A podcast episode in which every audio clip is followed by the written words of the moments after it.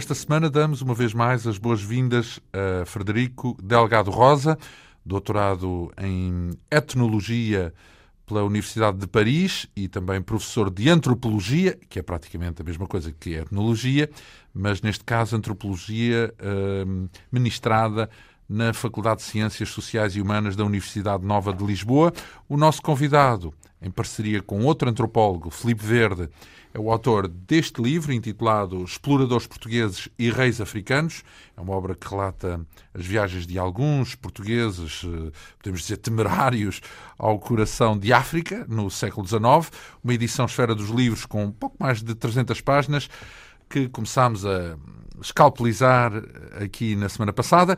Tomámos nota, por exemplo, do pioneirismo de Silva Porto, que surpreendeu mesmo o famoso explorador uh, David Livingstone, já que este escocês encontrou uh, o português no miolo da África, quando achava que seria o primeiro a chegar a um, a um dado ponto. Enfim, nós recordamos também a expedição de José Monteiro e António Gamito, que acabaram por ser hum, praticamente extorquidos pelo monarca reinante nessa, nessa região, do chamado Cazembe. Eh, esse um, exemplo de uma expedição que podemos considerar falhada, já que a ideia era atravessar o continente entre Moçambique e Angola. Ora, esta semana prosseguimos com a narrativa uh, aventureira de Rodrigues Graça, na corte de Moatianvoa. Uh, quem era Rodrigues Graça? Bom, Joaquim Rodrigues Graça é uma personagem que está completamente caída no esquecimento que escreveu, deixou o relato da sua viagem extraordinária ao grande império africano do Moatianvoa, mas que, se nós perguntarmos a generalidade dos portugueses, ninguém nunca ouviu falar nele, o que é muito injusto. Ele foi um sertanejo, portanto, ele era um homem de negócios essencialmente, que tinha realmente comércio com o, o interior de, do Interland de Angola, mas não era forçosamente ele que ia até lá, tinha intermediários africanos que faziam esse comércio. As coisas mudaram nos anos 1840 porque ele uh, aceitou o repto. Aliás, foi muito ele a ter tido a ideia de fazer, digamos assim, uma nova abordagem junto desse grande imperador, até então grande fornecedor de escravos, que era o Moatiamba, escravos para o litoral, no sentido de haver um entendimento que chamaríamos diplomático entre o rei de Portugal e o imperador. Mas foi o rei que o convocou? Uh, foi ele que sugeriu ao governo português, ao governo uh, uh, um, colonial, fazer essa iniciativa. Foi aceita a ideia dele e ele uh, um, encabeçou o projeto. E, portanto, ele foi à frente de uma caravana que já não era de comércio, mas sim política. Não quer dizer que não levasse artigos para troca comercial, que também era importante. Uma caravana são quantas pessoas? Ah, são centenas de pessoas e, portanto... Uh, carregadores, quase todos. Sim, carregadores. Agora, havia aqui uma mudança muito importante a ter em conta. É que uh, o tráfico de escravos já tinha sido abolido pelo Marquês de Sá da Bandeira em 1836. E quando falamos no tráfico de escravos, nós pensamos muitas vezes que é só o tráfico transatlântico, mas não, foi abolido também o tráfico terrestre. Portanto, quem tinha escravos podia mantê-los... Como se fosse diferente uma coisa da outra. Pois, exatamente. Mas, e, portanto, uh, continua a haver muito tráfico clandestino e havia realmente senhores, e curiosamente até senhoras, poderosos uh, que continuaram clandestinamente a fazer tráfico portugueses. de escravos.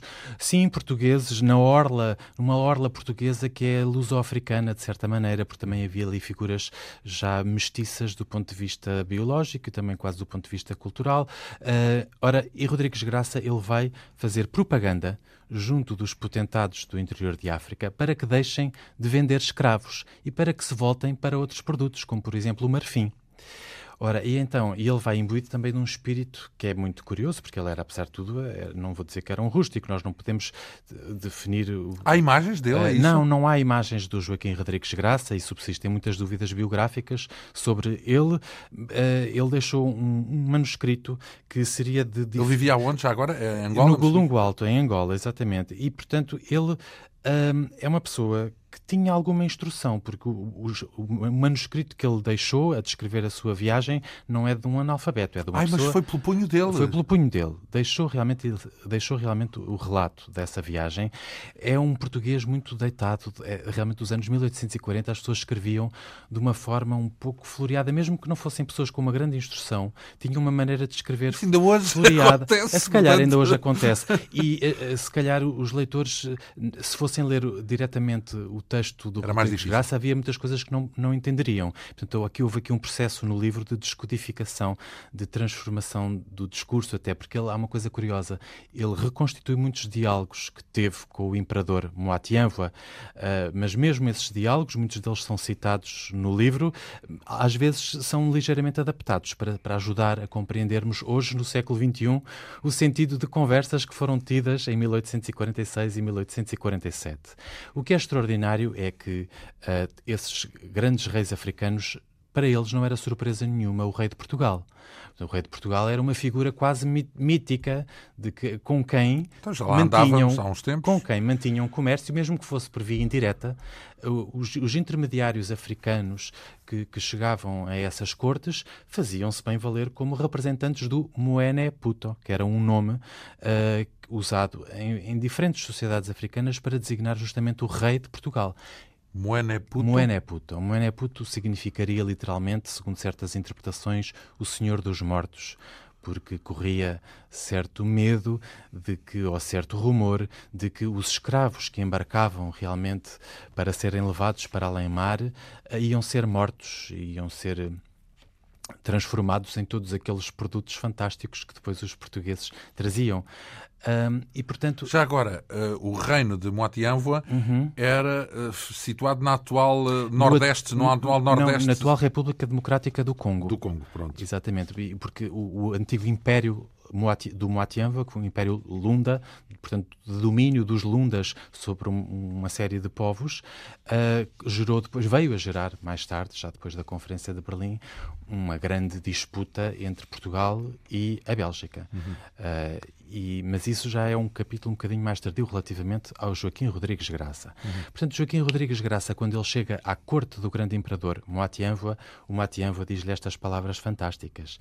Ah, que não leva mal o seu rei, o Moené Puto, de eu não o ter ido visitar mais cedo, mas realmente dada a distância. Ora, eles não tinham noção nenhuma do que, é que era a distância, porque eles nem o mar conheciam, quer dizer, conheciam indiretamente, mas não tinham contacto direto com o mar. E, portanto, mas tinham noção que era grande. Tinham a noção que era um grande rei, porque já há vários séculos que era um grande comprador de escravos, e portanto isso era o símbolo da sua grandeza. Hum. Uh, Portanto, ingênuo, é isso que quer eh, dizer, no fundo. Bem, eu não lhe vou chamar ingênuo, mas uma coisa é certa, é que há aqui uma ironia. É que a grandeza do Moena Puto, do ponto de vista dos Lundas, estava no facto de ser um grande comprador de escravos.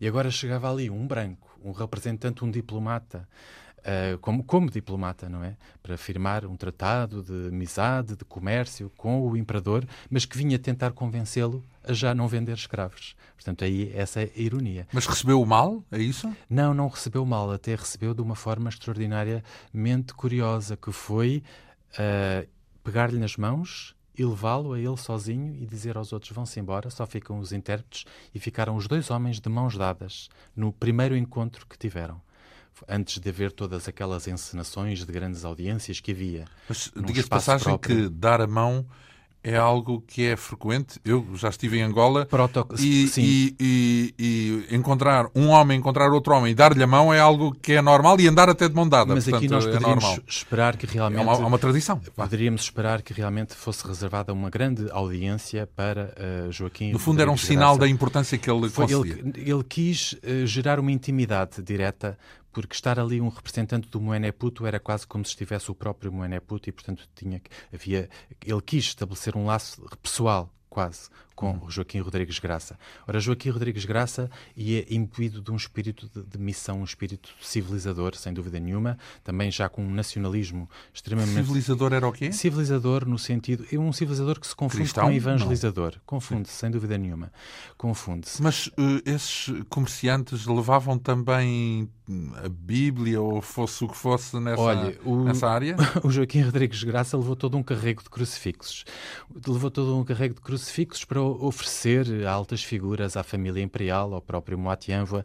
Só que há aqui um, um pormenor que, que, que, se calhar lhe escapou: é que os crucifixos não eram surpresa nenhuma naquela corte. Já há muito tempo que conheciam os crucifixos e tinham um nome para ele, Zambi, que se confundia com uma ideia de um Deus poderoso, celeste. Uh, nós não vamos agora aqui estar a perceber até que ponto, ou tentarmos deslindar até que ponto o Zambi é uma categoria que se deveu à influência missionária portuguesa por via direta ou indireta e que chegou realmente ao interior de África, ou se dialoga com seres espirituais já existentes numa África pré-europeia.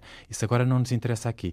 Uh, o que interessa realmente é que eles já conheciam. Mesmo assim, não desperdiçaram a oportunidade de ouvir falar do Zambi pela boca de um branco e, e, portanto, tinham a noção de que aquilo tinha a ver com a religião dos brancos, tinham essa noção. E esses crucifixos que foram oferecidos uh, deram aso à construção de algo que eu chamarei, sem grande hesitação, uma capela. Uhum. Porque, uh, pela descrição de Joaquim Rodrigues Graça, a curiosidade do Moatiambo era imensa, sobretudo o que tinha a ver com os brancos, com os portugueses, com o Meneputo, e fazia, ele fazia muitas perguntas, queria saber todos os pormenores. Uh, como é que o Meneputo saía à rua, por exemplo? E Joaquim Rodrigues Graça dizia que ele saía à rua num grande coche puxado por oito ginetes e os sinos repicavam e a população aplaudia. Toda uma ideia de, de Fausto e de grandeza, que esbugalhava os olhos do Moatienva, sendo que Joaquim Rodrigues Graça, quando ele chegou a Mussumba, que era o nome da, da capital do Império Moatienva, descreveu-a em termos de esplendor. Uh, em termos de esplendor, portanto, aquilo era, era uma, uma, uma cidade. Uma cidade. Uh, não em pedra, imagino. Não em pedra, sem dúvida, uma cidade essencialmente de madeira, mas que tinha. Ou se calhar de, tinha como é que um, é? grau... um, um material frequente na construção uhum. em África, que é o adobe. Vá. Também, ora bem, Uh, o que acontece é que essa cidade obedecia a um traçado simbólico em forma de tartaruga e em que toda a corte estava dispersa pelas diferentes partes do corpo dessa tartaruga, consoante o protocolo e a importância hierárquica relativamente à figura do imperador e da família real e dos cargos que eram ocupados. Portanto, havia ali um governo, havia ali um Estado, um policiamento, uma limpeza de ruas que dá toda uma ideia de esplendor, sem dúvida nenhuma. Uh, e agora havia realmente este interesse em saber como é que um imperador africano, uh, o que é que ele podia saber, saber e retirar daquele representante branco em, em termos outro, do outro grande senhor, que era o Moeneputo. E, portanto, esse foi um primeiro lado da, da, da, experiência do Joaquim Rodrigues Graça, que é o lado do esplendor. Dois esplendores que se encontram, uhum. um europeu e um africano. Quanto tempo ele esteve lá? Ele, esteve, ele esteve sensivelmente um ano. Um, agora, o, a, a, maneira uh, como se desenrolaram as relações entre ele e o Moatianvoa, digamos que houve uma certa deterioração gradual das relações. Fartaram-se, então. Fartaram-se é e houve mais ingredientes nesta história e um ingrediente muito importante que, que devemos aqui referir é a questão das mulheres porque uh, o Moatianvoa, contrariamente ao, ao, rei de Portugal, pelo menos em princípio, o Moatianvoa tinha muitas amantes. Ah, bom, não, não era assim tão diferente. Não, não esqueçamos que estamos a falar... Na história... Houve alguns reis, não só portugueses, como de outras uh, monarquias europeias, que são reputados por terem muitas amantes, mas geralmente as amantes dos reis europeus não eram todas ao mesmo tempo. Era, primeiro tinham uma, depois fartavam, Portanto, não é um harém, outra. no fundo. Não é um harém, nem é um harém instituído enquanto que ali era um harém instituído. Uhum. Portanto, a residência do imperador, a Chipanga, confundia-se com o próprio harém, como acontecia, por exemplo, num Império Otomano, não é? Um, em que o, o, palácio tem toda uma secção de só para as odaliscas. Bom, não quero estar aqui a fazer compara comparações entre realidades históricas que não têm contacto nem relação direito, nenhuma lá, entre si. Ao, passo no Ocidente Portanto, não, mas eram haréns vastos, sempre que são abordados números é na escala das centenas de concubinas. Hum. E o que acontece é que uh, essas concubinas imperiais eram acionadas pelo próprio Moatianvoa, neste caso, para irem, digamos, ao avanço do, do acampamento uh, que era construído, pelo, neste caso pelo Joaquim Rodrigues Graça, para albergar todos os seus colaboradores luso-africanos e os seus carregadores, havia etc. outros portugueses para além dele? Não, neste, neste caso não. Poderia haver luso-africanos e havia, sem dúvida, que havia luso-africanos. Portanto, uh, mestiços, é intérpretes mestiços ou mesmo negros, mas com identidade branca e às vezes, muitas vezes, eram vistos pelos outros africanos como brancos, porque se vestiam de forma um pouco idiosincrática, mas à europeia e tinham um estatuto próprio. Muitas vezes eles eram chamados ambaquistas, porque estavam muito relacionados com um velho entreposto posto uh, de, de, escravos em Ambaca, em Angola, uh, muitas vezes eram descendentes de antigas famílias portuguesas, mas, uh, mas realmente negros. mas que tinham às vezes até nomes muito curiosos, tipo Lisboa, Sá da Bandeira e, outra coisa, e outras coisas. Nomes das cidades, é isso? Podiam ter nomes que nós não sabemos se eram de, de, de restos de famílias portuguesas ou se eram realmente reapropriações de nomes portugueses que atribuíam a si próprios. Então, voltando às mulheres. Às mulheres, sem Sim. dúvida nenhuma. Portanto, eh, Joaquim Rodrigues Graça chamou a essas concubinas que iam quase diariamente visitá-lo, visitá-lo a ele. Mas visitá-lo com o intuito de estabelecer relações de sexo? Sem ou, dúvida ou estamos nenhuma, a falar apenas de as apajar é, é, As relações homens. sexuais confundiam-se com o desejo de extorquir, de extorquir bens levados por esta grande comitiva. Uh, comitiva.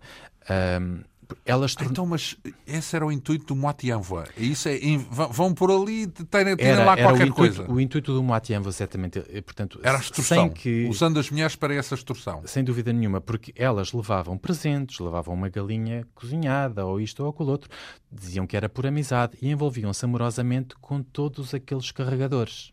Não era diretamente com o Joaquim Rodrigues Graça. Nós vamos ver espero termos tempo Dito para, por ele, para falar. Não, para, isso não é não, suspeito. É, é, porque ele é que é, é o narrador. Não é suspeito, não é? é suspeitíssimo, porque claro. o Joaquim Rodrigues Graça também se envolveu amorosa e sexualmente com uma mulher da Mussumba, mas não é uma mulher qualquer. É uma mulher que é talvez a mais poderosa da corte e uma alta figura da família imperial. Está explicado a zanga, Portanto, não então. é uma concubina não. qualquer que se envolve amorosamente Portanto, com um visitante tão mas, ilustre, representante do rei de Portugal. Mas uh, com a autorização do Matianvoa? Essa outra? Sim. Já vamos falar dessa outra. Só ah, relativamente a estas concubinas. As concubinas realmente uh, iam extorquindo, com, através desses amantes, miçangas e coisas que não ficavam contabilizadas pelo Joaquim Rodrigues Graça. E, portanto, uma coisa é ele levar um, um certo número de presentes de importância para oferecer ao matriânfula e outras coisas é ele ter uh, miçangas e, e, outras coisas com que vai, no fundo, uh, sobreviver e alimentar-se. é a moeda de troca. moeda de troca para a sua própria subsistência ali, não é? Uh, e, portanto, esses eram desfalques. Eram desfalques. E há aqui um problema ainda maior. É que, por um lado, do Rodrigues Graça há essa questão dos desfalques. Então, mas isso é ele que se queixa nesse caso. É ele que se queixa. Por outro lado, o Moatienvo, em qualquer altura, ele pode acionar o mecanismo do ciúme e dizer que uh, houve ali uma relação ilícita com uma concubina do imperador e, portanto, exigir reparação pelo crime de Upanda. E, portanto, é ele que está a exigir uma reparação. E essa reparação pode ser de exigir que, que esse carregador passe a escravo dele, imperador, ou coisas piores. Uh, ele pode. Tais como? Coisas piores, pode haver ali um processo conducente à morte. À morte. Exatamente, como punição pelo crime de adultério com uma concubina Mas não era ele imperial. que assumia o envio das concubinas? Não, não assumia. Ele assumia quando queria, mas não era uma, de uma forma velada e com muita facilidade transformava tudo aquilo em crime do panda. Portanto, era um mecanismo político, no fundo, de que ele podia acionar a seu bel prazer e por capricho. Mas ai daquele, ou melhor dizendo, da, daquele e daquela, que realmente tivesse uma relação amorosa que não estivesse previamente sancionada pelo imperador. Porque então aí ele podia ter um ciúme real. Um ciúme verdadeiro. É dos dois termos, os dois sentidos do termo real. Era verdadeiro e era régio. Sim, sim. E então aí, se isso acontecesse, a decapitação era assegurada se ele realmente sentisse que uma concubina foi indevidamente encontrar-se à noite, sem ser só aquelas visitinhas não autorizadas, eram decapitados para grande tumulto uh, psicológico, interior, emocional do Joaquim Rodrigues Graça, que uh, quando teve que assistir a várias dessas decapitações, Uh, e aquilo fazia imensa confusão, e ele então aí uh, uh, fazemos entrar a tal outra figura que foi a amante do Joaquim Rodrigues Graça. Então, isso tornava em perigo. Era... Isso corria nesse Sim, Era segredo ou não era? Não, era, era uma coisa que indispunha muito o Matianva, porque o Joaquim Rodrigues Graça, aliás, é curioso, uma das coisas que, uh, em certa medida, o, o, o, impuseram como uma figura digna de respeito foi o à vontade com que ele criticava o Matianva por ser sanguinário, por mandar matar. Isto, quer dizer... Mas criticava à frente à do frente próprio? dele, dizia-lhe na cara coisas terríveis e de uma forma muito agressiva. E o outro dia fica completamente atarantado, não é? Mas esse, esse caminho que ele seguiu, o Joaquim Rodrigues Graça, acabou por vir a dar mau resultado. Mas antes de dar o mau resultado, para, só para não deixarmos incompleta a questão de, de, da relação amorosa com uma mulher chamada Camina, Esse era o nome dela, Camina. Mas o cargo que ela desempenhava era a Lukwokes, que era uma mulher que na corte representava a mãe do que tinha sido dinasticamente o, o primeiro Moatianvoa. Portanto, no século XVII, a avó? É isso? Não, não a é avó uma deste? avó, não é uma a real. avó do atual? Não, não. Ah, é uma avó antiga, anti- antiga muito antiga. Uma mulher idosa, seja como for. Não, não, uma mulher que já estava morta e enterrada. Ah. Ela era apenas a representante Ah, simbólica de uma mulher que teria existido no século XVII.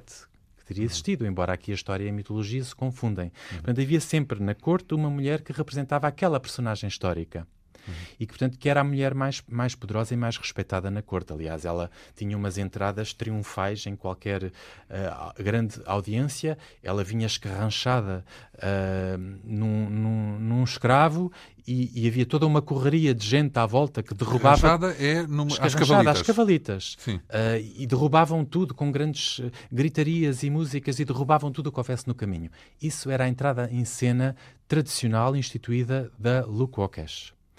E além disso, ela tinha também, digamos assim, o monopólio da sedução dos visitantes mais ilustres. Era uma coisa também que culturalmente estava instituída. E, portanto, era óbvio que Joaquim Rodrigues Graça fosse alvo dos avanços amorosos da Lukwokes. Com o aconteceu. consentimento do Moatiamba? Sim, com, o consentimento, porque a Lukogesh não é uma mulher do Matianvo, ela representa o. a Ah, e é autónoma. é- Isso é tem auto- autonomia. Tinha uma, uma, uma relativa autonomia política, era quase um contrapoder dentro daquela corte. E uma das, das questões em que ela era um contrapoder era na questão das, eh, das penas capitais, da pena de morte. Porque eh, no momento em que isso ia ocorrer, se alguém fosse ju- junto do carrasco, pegasse, tivesse a coragem de ir lá e pegasse realmente no, na, na- na faca, no instrumento da decapitação e a fosse entregar à Lukwokes, ela podia intervir, tinha o poder de intervir para interromper essa decapitação. E o Joaquim Rodrigues Graça, como amante dela, tudo leva a entender que ele acertou com ela previamente que faria isso Salvaria alguns uma homens. ou duas vezes ele tentou isso. Mas eh, Então, mas antes de mais, como é que está o envolvimento deles? Portanto, é ela que toma a iniciativa e ele... ai, foi certamente ela que tomou a iniciativa, porque o Joaquim Rodrigues Graça ele não, não, não descreve nem assume preto no branco explicitamente que teve essa relação amorosa, mas o que é curioso é que essa relação amorosa ficou na tradição oral lunda do Joaquim Rodrigues Graça com, eh, Como assim? com Camina e, Grava- e há eh, outros, dito, há contado outros- hoje, Não, contado não, hoje, hoje não, lá? hoje já, é já, já passou tempo demais, mas eh, quatro décadas mais tarde nós temos o outro grande explorador, Henrique de Carvalho, que foi exatamente à mesma corte, já não com o mesmo Moatianva, que entretanto E ouviu o morreu, relato e ouviu relatos, exatamente, sobre os amores de Rodrigues Graça com Camina. Exatamente. Mas para encerrarmos então eh, o Joaquim Rodrigues Graça, eh, realmente toda aquela oposição sistemática dele às penas de morte e à venda de escravos, etc., iam tão contra o que era eh, a própria O padrão, sim. o próprio padrão e, no fundo, o estatuto sagrado daquela realeza, passava muito por ele ser o, quem tinha o direito de vida e morte sobre os súbditos. Ele. Moatianva, eh, que aquilo começou a criar um mal-estar crescente no próprio Moatianva, que se chamava Noegi. Eh, e o que aconteceu foi que surgiu um dia lá na Mussumba os enviados de uma grande senhora dos matos, era na verdade uma, uma mestiça conhecida pelo nome de Demboyalala, que era no fundo uma grande traficante de escravos, já clandestinamente, já contra a lei, já contra a lei, continuou a ser. E o, o Noegi Contra a lei conhecia contra a lei portuguesa. Noegi conhecia, era uma um- era uma, uma comerciante, uma aliada dele comercial, mas não pessoalmente. Conhecia através dos, dos enviados dela. E chegaram justamente enviados dela que foram envenenar Noegi, dizendo que, Moe, que Rodrigues Graça estava falso, pretensamente a fazer-se passar por representante do Moeneputo, mas que ele era um mero comerciante, que não era um embaixador do Moeneputo. E, ah, na verdade, nestas sociedades africanas... Parece que temos Parece, mas isto não é nada inverosímil, Intriga. nada inverosímil, porque nestas sociedades o boato, o rumor, a mentira eram coisas extraordinariamente Eram instrumentos de política. frequentes e sistemáticas. Na nossa também. E, e acre- Na nossa sociedade acreditava-se também. Não é só em África. é verdade, mas acreditava-se nas histórias mais mirabolantes e quanto mais a mentira fosse absurda, mais crédito se dava e, portanto, Joaquim Rodrigues Graça, de repente, e depois de todo o mal-estar criado com, com a oposição dele à pena de morte, uh, caiu em desgraça.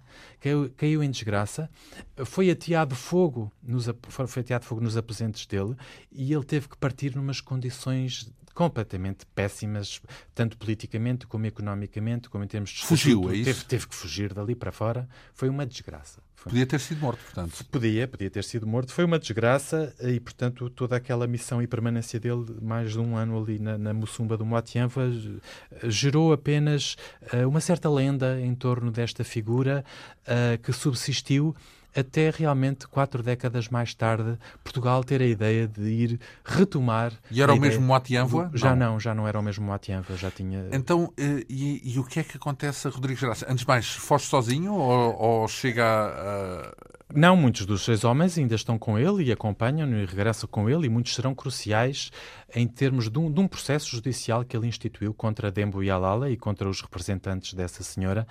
Um... Mas como assim? Mas era possível. Eh, Sim, era possível, porque havia, apesar de tudo, uma presença portuguesa na faixa costeira de Angola com uma representação uh, do governo português. E tinham e capacidade de aplicar alguma eventual pena que fosse decretada? Mais ou menos. Tinham mais ou menos. Porque havia uma certa uh, impunidade realmente de grandes senhores dos sertões relativamente ao poder português, mas lá se fez o processo. Pelo menos não, ele mas, conseguiu... Ai, mas quem contra quem? Porque uh, neste caso foi um processo colocado, levantado por eh, Rodrigues Graça contra o Moatiava. Não, não é contra o Moatiava, então, não, não. É contra Dembo e Alala, contra a tal senhora que, intrigou. Uh, que era uma, uma, uma, grande comerciante de escravos, exatamente, que o intrigou e que gerou tudo aquilo.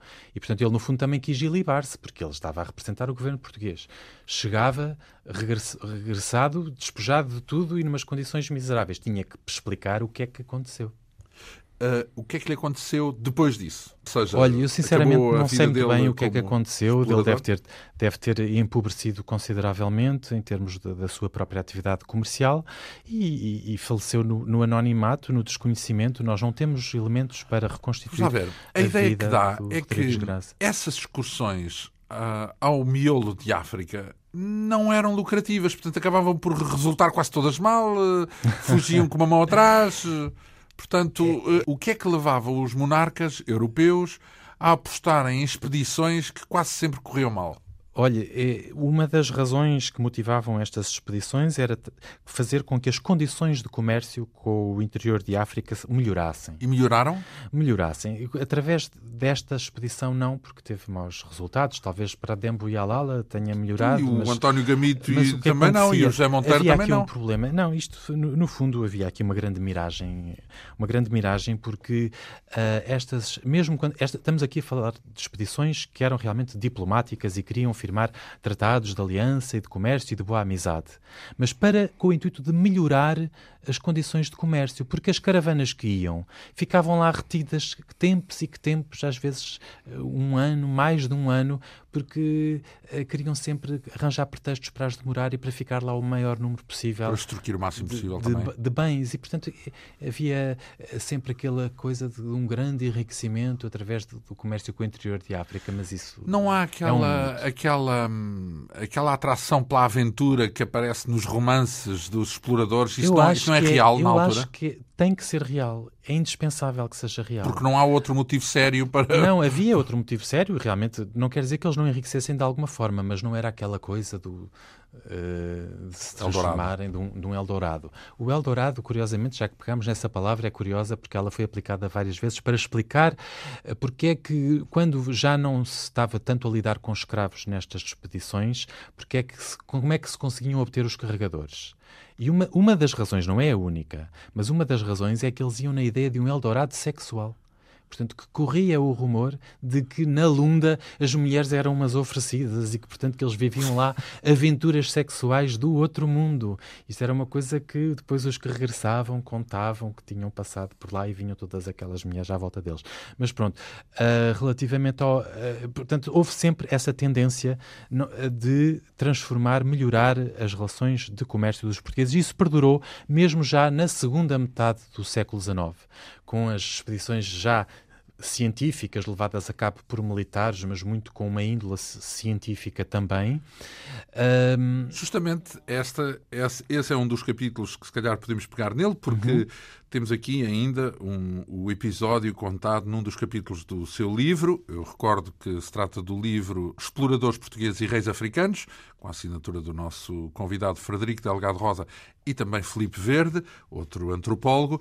Falámos aqui na semana passada desse encontro entre David Livingstone e Silva Porto, eh, com o escocês a dizer que acabava por ser na mesma o primeiro europeu, porque o outro era mestiço, não era bem, não era bem europeu. E ela disse que não sabia ler no mapa onde é que estavam. Sim. É simbólico uh, dessa grande viragem, sim. não é? Um uh, representava o futuro, o David Livingstone, e o outro representava o passado. Porque não tinha mapa. Uh, hum. E uh, depois temos então essa referência, porque também já demos aqui um Lamiré na última semana, relacionando Serpa Pinto e Capelo Ivans, uhum. porque uh, o Capelo Ivans uh, representava, num certo sentido, a faceta mais científica. Sim, é? a faceta mais científica e Serpa Pinto, Serpa Pinto a faceta mais aventureira e romântica. Então, mas do, inversos, do porquê? Porque individual. partiram juntos e zangaram-se. Partiram juntos e zangaram-se na expedição de 1877-78. Porquê uh, este título, Morte ou Glória? Uh, morte ou glória, isso tem mais a ver com o Ser Papinto, se calhar, do que com Hermenegildo Capelo e Roberto Ivens, porque simboliza, no fundo, o Ser Papinto querer chegar, atravessar a África uh, para atingir a glória. a glória. Portanto, pôr a vida em risco, se preciso fosse, mas uh, entrar no panteão vivo dos grandes heróis do século XIX, que eram os exploradores europeus e atravessou, África. certo? Atravessou, sem dúvida nenhuma. Não chegou à contracosta moçambicana, teve que enverdar para sul e foi parar uh, finalmente a Pretória, na, na colónia britânica, não é? Da África do Sul. Mas uh, se, o Serpa Pinto teve também aventuras, viveu de facto aquelas aventuras que ele sonhava viver, viveu-as, sem dúvida nenhuma. Um, e, tais como? Isso ele, significa o quê? Ele aventuras está, como? Ele está muito relacionado com outro grande império centro-africano, que é o Império do Barotse.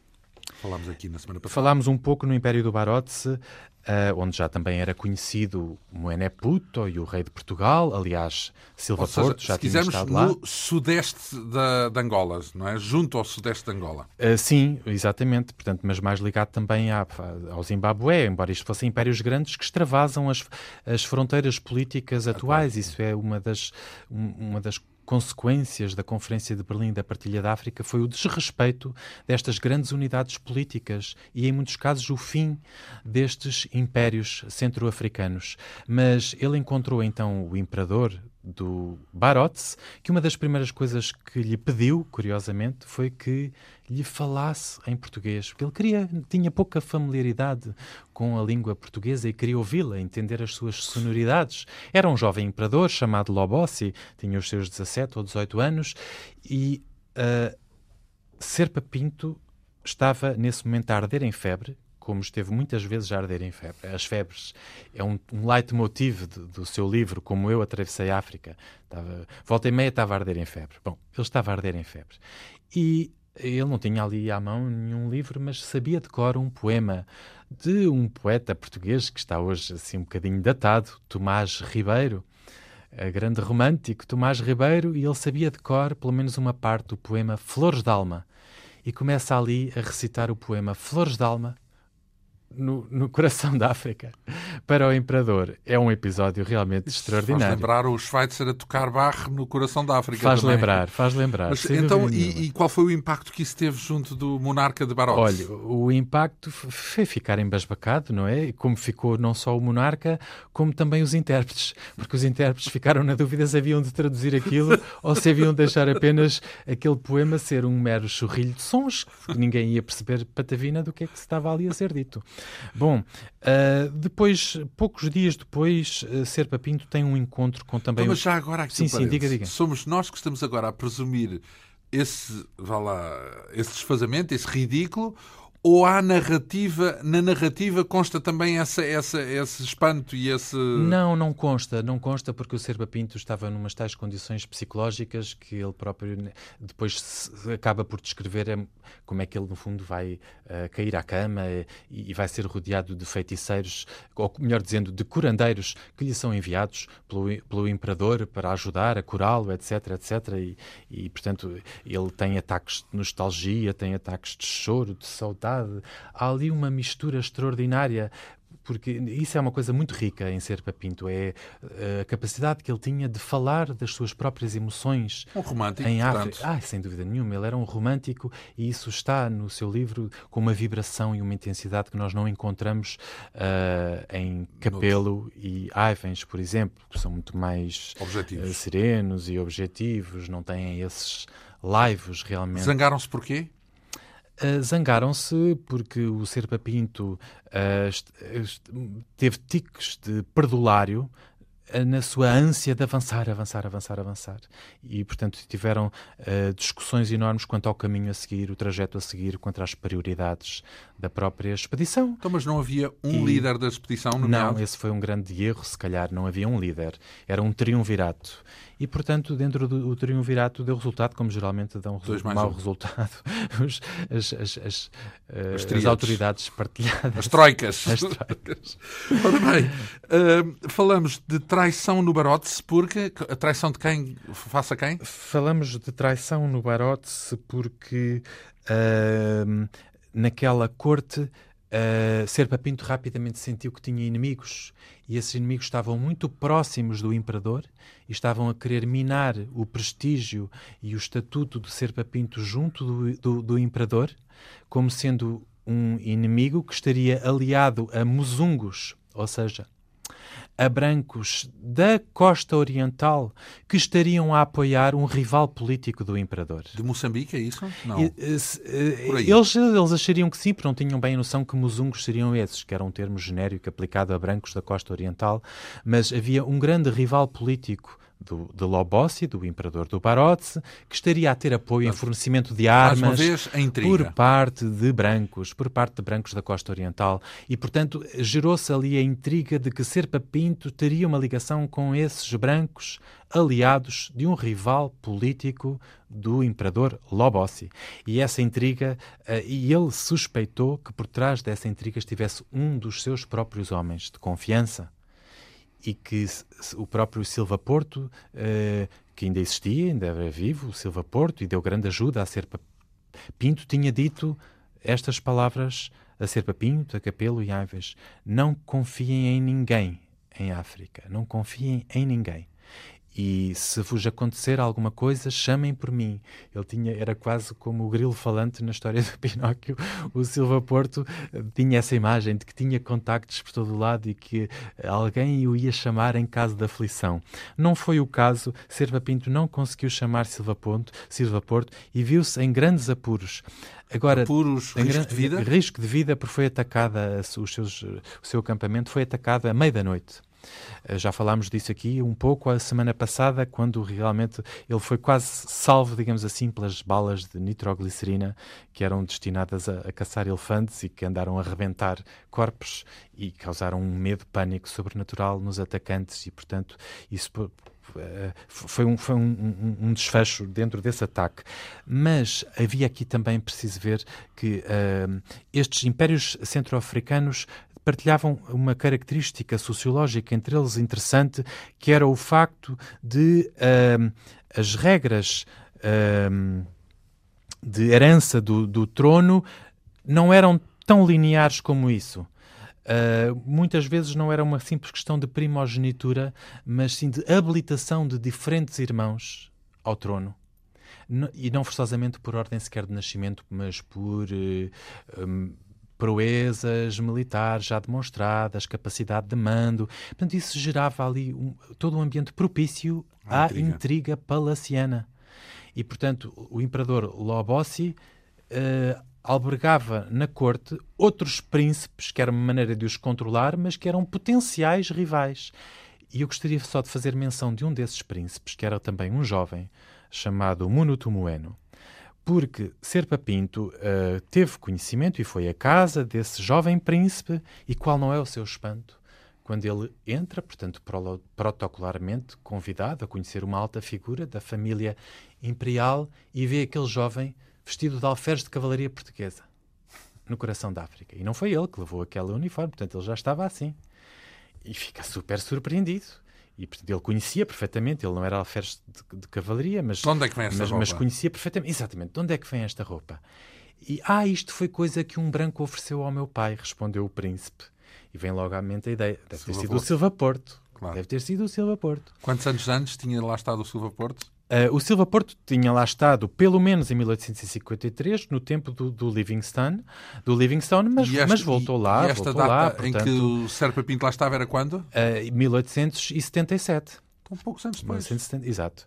Uh, portanto, e o Silva Porto continuou a comerciar com o Barotes durante aquelas décadas. Ele, ele vai, como sabemos, é, é uma coisa só que faltou referir relativamente ao Silva Porto. Abre só aqui esse parênteses, que Silva Porto uh, é um mito na história de Portugal, porque no tempo do, uh, do ultimato britânico, quando os portugueses queriam realmente, através do mapa cor-de-rosa, unir uh, Angola a Moçambique e os ingleses queriam unir o Cabo ao Cairo, e o governo britânico diz: meus senhores, ou saem daqui, ou o embaixador britânico sai de Lisboa, é quase uma declaração de guerra da, da nossa mãezinha Inglaterra, não é? A nossa mãe, o nosso papá, ao longo da história. Um, que, uh, o Silva Porto acaba por, por se suicidar envolto na bandeira portuguesa azul e branca, a bandeira monárquica, e sentado num barril de pólvora. isso é um dos grandes mitos da nossa história, que os, as criancinhas aprendiam uh, na escola. Justa, uh, justamente, na, na, eu já não me lembro sinceramente, eu penso que foi no BIE que ele, que ele se suicidou, portanto, que era o seu Mas o, o epicentro, sim, o, que era o epicentro das suas atividades económicas. Mas tinha tudo a ver com o Barote, tinha tudo a ver com uma influência portuguesa que extravasava as fronteiras de Angola. Então, mas é? ele sabia que Agora, com essa uh, ameaça da Inglaterra ele ia perder o seu império? Sim, era é a chegada de novos senhores, de novos senhores ante, perante aquilo que era, no fundo, a, o mundo sertanejo de, então, mas isso quer dizer, su, tudo somado, os exploradores portugueses tinham maior conhecimento e dominavam mais aquele miolo uh, africano do que os ingleses. É Muito mais, e tinham grandes vantagens relativamente Portanto, no terreno, estrangeiros. No terreno... Uh... E sobretudo se fizermos entrar os sertanejos, porque os portugueses, uh, não, tal como os estrangeiros, os outros europeus, não iam sozinhos. Iam sempre com outras figuras que pertenciam ao mundo dos sertanejos. Os ingleses os intérpretes, e quejanos e escoceses, para falar Aproveitaram-se também desse conhecimento empírico Mas dos, era muito menos, do é universo isso? português. Não, aproveitavam-se, uh, sem dúvida nenhuma, que integraram também muitos uh, elementos, elementos que vinham dessa faixa de influência portuguesa, embora alguns também tenham aproveitado a faixa de influência swahili quando partiam da costa oriental, portanto havia também uma interpenetração comercial importante sobretudo Portanto, da costa Tanzânia, oriental. Quénia, por aí fora. Uh, exatamente, portanto, toda aquela faixa swahili que já há muitos séculos havia ali uma presença árabe misturada com, com a África. Então... Mas nós ficou-nos por completar só a história do príncipe Munutumueno, porque tão desconcertado ficou a Serpa Pinto que quis tentar descobrir de onde é que vinha aquela farda ah, de alferes de cavalaria e pediu licença ao príncipe para ver se não haveria algum bolso. Ele, ah, não, bolsos não. E ele disse: Não, tem que haver um bolso. No uniforme militar tem que haver um bolso. E ele lá encontrou um bolso numa aba e dentro desse bolso estava um papelinho que ele desdobra e lê. E aquilo era um bilhetinho de amor desse tal alferes de cavalaria, assinado com o nome e com a morada, porque era a pedir a uma, uma amada que lhe escrevesse, uma amada com quem ainda não tinha uma relação amorosa, mas com quem queria ter. E o bilhete dizia mais ou menos: Se não lhe sou indiferente, minha senhora, queira ter o obsequio de me escrever, ou qualquer coisa assim do género. e o que é extraordinário é que o Serpa Pinto sabia quem era aquele homem. Ah, bem conhecia. Exatamente, portanto aquilo era uma coisa de, de, de uma festa de cavalaria, já há uns, uns bons anos atrás, quando era um jovenzinho, que, que, escreveu aquele bilhete para, sei lá, numa noite de ópera em São Carlos ou num baile, fazer chegar, pedir a alguém, olha, leve este bilhetinho àquela dama, mas ele não deve ter tido a oportunidade e guardou de, no de enviar o bilhete e o bilhete recolheu à algibeira. E o Serpa Pinto conhecia perfeitamente quem era aquele colega, antigo colega, não é? Uh, e, e o seu pensamento voa para Lisboa e para Portugal e diz: Ah, mal sabes tu onde veio parar o teu uniforme, mas podes ter ao menos a satisfação de que ele é envergado por o filho de um rei. Por um bem. príncipe Ai, negro. O, o dono, do- o verdadeiro dono do, da, da, da uniforme soube então o que tinha acontecido. Então foi É informado. muito provavelmente quando Serpa Pinto regressou a Portugal e depois no próprio livro ele escreveu e, portanto, toda a gente em Portugal, a saber. a Sociedade Ilustre Então, Portuguesa, mas toda leu e o livro por, do por onde é que andavam uh, Capelo e Ivans? Ai, Capelo e Aives andaram em- a a embrenhar-se por umas terras que não tinham interesse nenhum do ponto de vista nem comercial, nem político. Bom, não vou dizer que científico também, porque isso cientificamente tudo tem interesse, não é?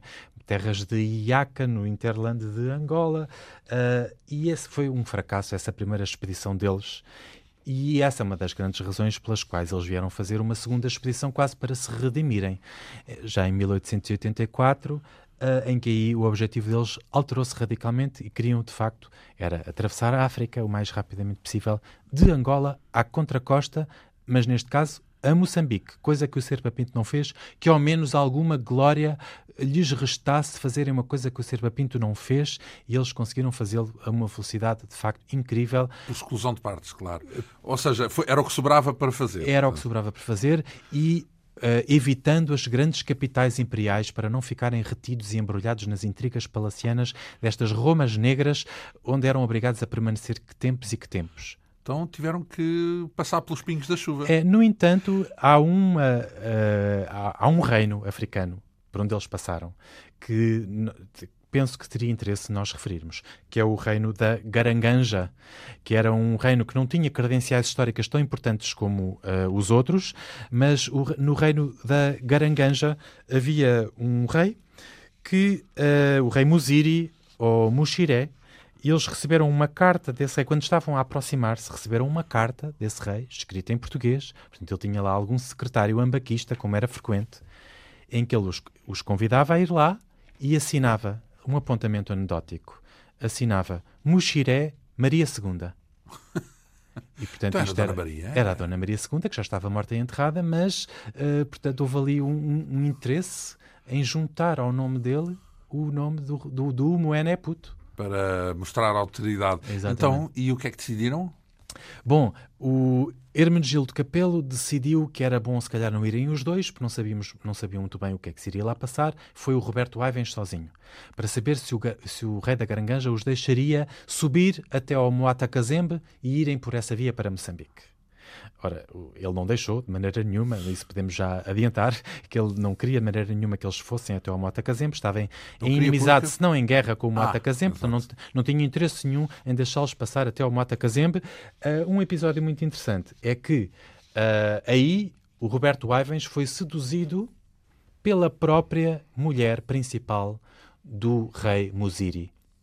ah, que era uma luso-africana, angolana, portanto, filha de um comerciante luso-africano, uma que mulher podemos- mestiça que se chamava Maria da Fonseca e que o seduziu de uma forma quase escandalosa, que o Roberto Aivas nunca na vida se tinha visto em, em- em tal posição de se ver. Pensemos nos escandalosa em que sentido? Escandalosa, porque obviamente que na Europa romântica do século XIX não eram as mulheres que tomavam a iniciativa de, de uns avanços tão, tão explícitos ataque, em relação ao homem, não é? O homem é que tinha que galantear, etc. Ali não. Segundo a descrição do próprio Roberto Aivas, Foi ela, ela quase que o, que o abalroou fisicamente e, e portanto... Então, mas antes de mais, quer dizer, o sexo é um leitmotiv permanente nessas histórias. Portanto, em todo o lado há mulheres e em todo o lado se- se- eh, há uma, quase a, a miragem sem dúvida do. nenhuma, sem dúvida nenhuma. Eh, o Serpa Pinto dizia que queria ser abstêmio, não tocar em álcool e fugir de mulheres e não sei o quê, mas é tudo uma ilusão. Ele teve amantes eh, africanas e, e- todos eles eh, tiveram amantes africanas de uma forma ou de outra, mesmo que o não digam, isso era quase uma inevitabilidade, porque senão at- até entrariam muitas vezes em, em desrespeitos protocolares e seria uma ofensa. E- Mas podemos acreditar até que foi um motivo. Já sabemos que, quanto aos carregadores, era sem dúvida uma, uma boa razão para, Uhum. ir, para embarcar nessas expedições. Mas, e podemos imaginar também que estes heróis eh, exploradores eh, iam Bem, também à o motivo- procura o motivo, desse. o motivo, confesso, não seria jeitos de certamente. turistas sexuais. Mas, eh, nesta segunda metade do século XIX. Era uma inerência. Seja um português ou seja um europeu qualquer que deseja ir embrenhar-se no coração da África, são sempre é uns homens das Arábias, passa a expressão, não é? São sempre umas figuras fora do comum, que têm. Não, digamos que têm, têm um prémio relação... inesperado, um prémio que na Europa não teriam, com certeza, entre aspas, Sim, quando se diz bem, um prémio. Pelo menos aos olhos, porque só ver todas aquelas mulheres des... meias desnudadas e de seios à mostra era uma coisa que na Europa não se via, não é claro. verdade? Agora, nem todos os europeus se relacionavam com a diferença cultural da mesma maneira, e nem sequer todos os portugueses. Uh, por exemplo, o, o Capelo é um homem mais reservado e que escreve umas coisas às vezes francamente desagradáveis sobre os africanos, uh, comparativamente à, à, grande sensibilidade e relativismo cultural de um Henrique de Carvalho, por exemplo. Uh, mas já agora, só para sintetizarmos aqui com uma, uma história, que é no fundo uma história, a diferença importante entre os portugueses e os, os outros exploradores europeus. Uh, em 1881, houve um explorador alemão que chegou à corte do Moatianvo, que chegou à Mussumba, e resolveu uh, começar a denegrir o rei de Portugal, o Moené Puto, a dizer, ah, o, o, rei de Portugal é dos reis mais pobres da Europa e dos mais pequenos, e aquilo indispôs logo o Moatianva. Está-me aqui a vir falar do Moené, o grande Moené Puto, vocês estão-me aqui a vir falar mal do grande Moené Puto, ficou logo de pé atrás. Uh, achava que aquilo era uma das tais mentiras tão frequentes, não é? A, que as pessoas estavam habituadas. Depois, esse explorador, que se chamava Max Büchner, teve a ideia de oferecer ao Matienva umas fotografiazinhas do imperador uh, alemão, portanto, do, da Alemanha unificada, o, o, Kaiser Guilherme I e da sua imperatriz Augusta e dos filhos vários. Ele olhou para aquilo como, desculpem a expressão, que é um bocadinho coloquial, mas como foi para palácio. Uh, não achou graça nenhuma ao presente e resolveu distribuir pelas suas concubinas as fotografiazinhas e elas puseram as fotografias do Kaiser Guilherme I e da Imperatriz Augusta, etc., no cabelo, presas com uns pauzinhos, para grande ofensa do Max Busch, né, que ficou completamente horrorizado com aquilo. Ele não tinha qualquer aptidão para entender os diferentes códigos culturais e perceber o despropósito de certos presentes. Uh, e também um outro explorador... Portanto, o que me está a dizer é que acha que os portugueses, se calhar, foram até mais longe porque se entendiam com essas coisas. É não só porque se entendiam, mas porque os outros já sabiam perfeitamente quem era Moené Puto e, portanto, estavam predispostos Havia uma afinidade a prévia. a vê-los como grandes e a, e a gostarem de terem lá o Moené Puto. E os outros eram extraterrestres. E os outros eram, começaram a ser menos, aos poucos e poucos, não é? Uh, sangue da Garanganja. É, e, e, porque acabou mal? É isso?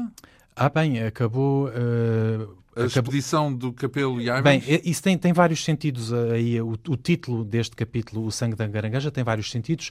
Houve, eles fizeram um pacto de sangue com um grande chefe, súbdito do rei da Garanganja, e por outro lado. Uh, devido ao, ao ímpeto da, da Bélgica de dominar essa zona, como outras zonas que eram também da potência portuguesa, culminou numa expedição militar em que o rei Muziri foi morto e foi decapitado, para grande escândalo na Europa. Morto por quem? Pelo, pela expedição militar belga pela expedição militar belga. Ora bem, porque no fundo, eh, se tivermos em conta que o Zaire é, foi uma província, um, uma colónia uh, belga uh, e, e, e, outras que existem no coração da África. Para os minutos que nos sobram, falar ainda de Henrique de Carvalho, sei que são poucos minutinhos, mas vamos aqui sintetizar quem foi este homem e o que é que fez. De, uh, fala em bandeiras esfarrapadas. Bandeiras esfarrapadas é o título deste capítulo, Bandeiras esfarrapadas, Henrique de Carvalho e a decadência do Império Lunda, porque ele ia com o intuito de chegar à grande Mussumba, porque ele leu o texto de Joaquim Rodrigues Graça,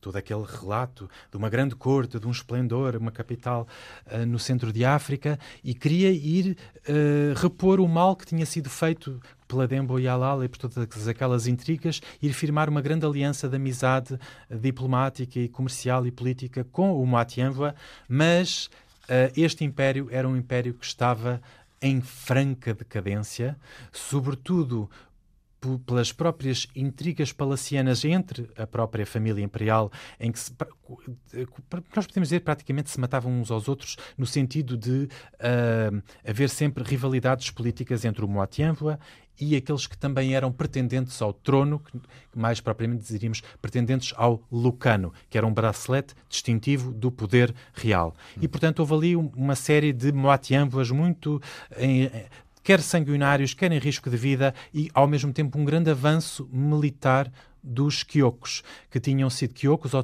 é que tinham sido uh, súbditos do, uh, dos lundas, mas que estavam a aumentar em poderio e que estavam também a, a, a ter um grande avanço sobre o Império do Moatianva. Então, e como é que correu essa, essa expedição de Henrique de Carvalho? Ai, meu Deus, ele curiosamente encontrou no caminho um velho príncipe chamado Chama de Amba, que na corte, que, que, não estava na capital, mas na capital andavam emissários a querer chamá-lo, venha, venha, porque nós queremos-lo assim para ser o Moatianva. E este homem não tinha vocação nem grande interesse em ser Chama Moatianva, Chama de Amba, não tinha grande interesse uh, porque tinha medo, tinha medo que o matassem. E, portanto, o Henrique Carvalho, quando encontra este homem, que é um dos principais pretendentes à coroa, uh, diz: Bem, parece que estou a ir em direção a Roma com o Papa, mas que nunca mais há meio de lá chegarmos, porque o homem arranjava todos os pretextos e mais alguns para aquilo ser uma viagem muito lenta, porque tinha, porque tinha receio de lá chegar e acaba por desistir e não quer ir. E não chega mesmo? E não chega. E o Henrique Carvalho, sozinho, o Henrique Carvalho foi com dois uh, outros militares portugueses. Portanto, eram três homens oficiais portugueses. Uh, mas às tantas diz: Não, vocês já sacrificaram tudo o que tinham para sacrificar, eu vou sozinho. E, portanto, ele vai com a bandeira portuguesa já completamente esfarrapada, chega à Mussumba e encontra um império em total decadência, e, portanto, isto é muito simbólico. Uh, quer, quer, dizer que uh, foi outra expedição também falhada, é isso? Portanto, ou seja, não teve nenhum resultado visível e palpável? Teve algum. Uh, as, as fronteiras políticas de Angola hoje não seriam as mesmas se Henrique de Carvalho não tivesse firmado tratados de uh, aliança em vários potentados súbditos do, Moadian, do. Uh, portanto, houve uma parte do Império que ficou para o Congo belga e outra parte que ficou em Angola, que é toda a região da Lunda, não é? Da província da Lunda. Mas aumentou o mapa inicial, tratados. é isso? Aumentou, aumentou. Portanto, porque no mapa cor-de-rosa, curiosamente, isto é um escândalo em termos de, da época, o mapa cor-de-rosa com que os portugueses reivindicavam ligação entre Angola e Moçambique ia até ao Coango, mas não contemplava a Lunda. Hum. E o Henrique Carvalho, quando soube isso, ele estava sem África dar tudo por tudo, sangue, suor e lágrimas, quando ele percebe que os políticos portugueses não percebiam, então o que é que eu estou aqui a fazer? Aqui a tentar expandir a Angola portuguesa. Conseguiu é acrescentar a Lunda, a então. E só depois por realmente tratados com a Bélgica e ocupações efetivas por no parte terreno. dos portugueses das estações que eram chamadas civilizadoras fundadas pelo Henrique Carvalho, é que realmente a presença portuguesa se consolidou no que veio a ser a província da Lunda de Angola. Evidentemente que nós não queremos estar aqui a adotar uh, um tom nacionalista, mas historicamente foi isso que aconteceu. Ora bem, uh, uh, a importância e as consequências de mais um dos exploradores que é abordado neste livro, intitulado Exploradores Portugueses e Reis Africanos africanos, Viagens ao Coração da África no século XIX, com a assinatura do nosso convidado Frederico Delgado Rosa e também do outro antropólogo Felipe Verde. Assim, eh, vasculhamos esta edição Esfera dos Livros, com pouco mais de 300 páginas. Eh, muito lhe agradeço esta vinda aqui em dois capítulos à Rádio Pública. E nós uh, uh, damos por concluída mais esta quinta essência com a assistência técnica de Ana Almeida, produção, realização e apresentação de João Almeida. Obrigado pela atenção. Regressamos dois a oito dias.